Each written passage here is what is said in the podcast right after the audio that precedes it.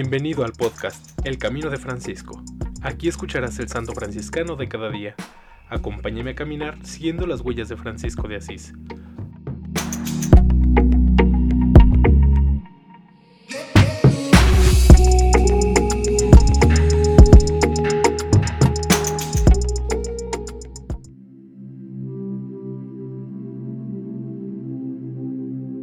Octubre 23. San Juan de Capistrano, sacerdote de la Primera Orden, 1386 a 1456.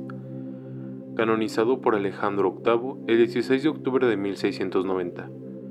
Juan nació el 24 de junio de 1386 en Capistrano, provincia del Áquila, Abruzzo, hijo de un varón alemán y madre abrucesa.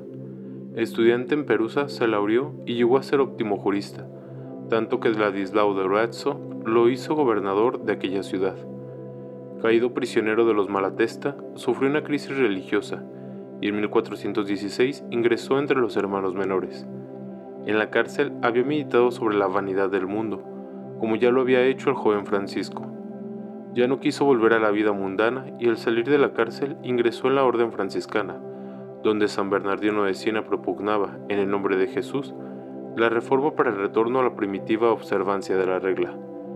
Llegó a ser íntimo amigo del santo reformador, es más, lo defendió abierta y vigorosamente cuando, a causa de la devoción al nombre de Jesús, el santo cienés fue acusado de herejía. También él tomó como emblema el monograma del nombre de Jesús, como San Bernardino, y lo llevó en sus duras batallas contra los herejes y los infieles. El Papa lo nombró inquisidor de los fraticelos, lo envió como legado suyo a Austria, Baviera y Polonia, donde se extendía cada vez más la herejía de los husitas. En la Tierra Santa promovió la unión de los armenios con Roma. Varias veces fue vicario general de la observancia. En 1430 propuso las constituciones martinianas, llamadas así por el nombre del Papa Martín V, que son una vía intermedia entre el laxismo y el rigorismo, esperando de este modo conservar la unidad de la familia franciscana pero inútilmente. Donde quiera que había que animar, guiar y combatir, San Juan de Capistrano alzaba su bandera con el radiante estandarte del nombre de Jesús o una pesada cruz de madera, y se lanzaba a la refriega con teutónica firmeza e itálico ardor. Su actividad principal consistió en la predicación y en el apostolado, en defensa de la cristiandad amenazada por los turcos y los herejes. Viajó incansablemente por toda Europa, Tuvo contactos con varias personalidades tanto en Italia como en el exterior. En 1451 en Palestina visitó los lugares santificados por la vida de Jesús, de los apóstoles y de María. Tenía 70 años cuando en 1456 se encontró en la batalla de Belgrado, invadida por los turcos. Entrando entre las tropas combatientes, donde era más incierta la suerte de las armas, incitaba a los cristianos a tener fe en el nombre de Jesús. Gritaba, sea avanzando como retrocediendo, golpeando o siendo golpeados. Invoquen el nombre de Jesús. Solo en Él está la salvación y la victoria.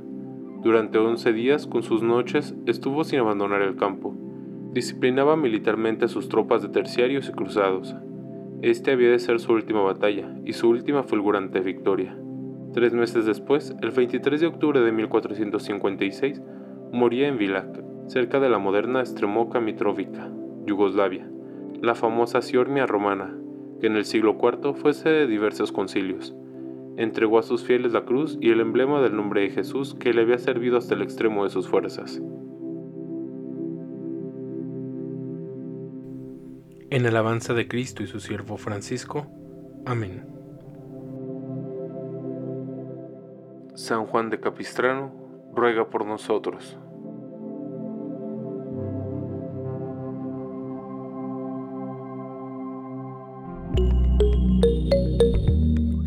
Te invito a que compartas este podcast y sigamos juntos el camino de Francisco.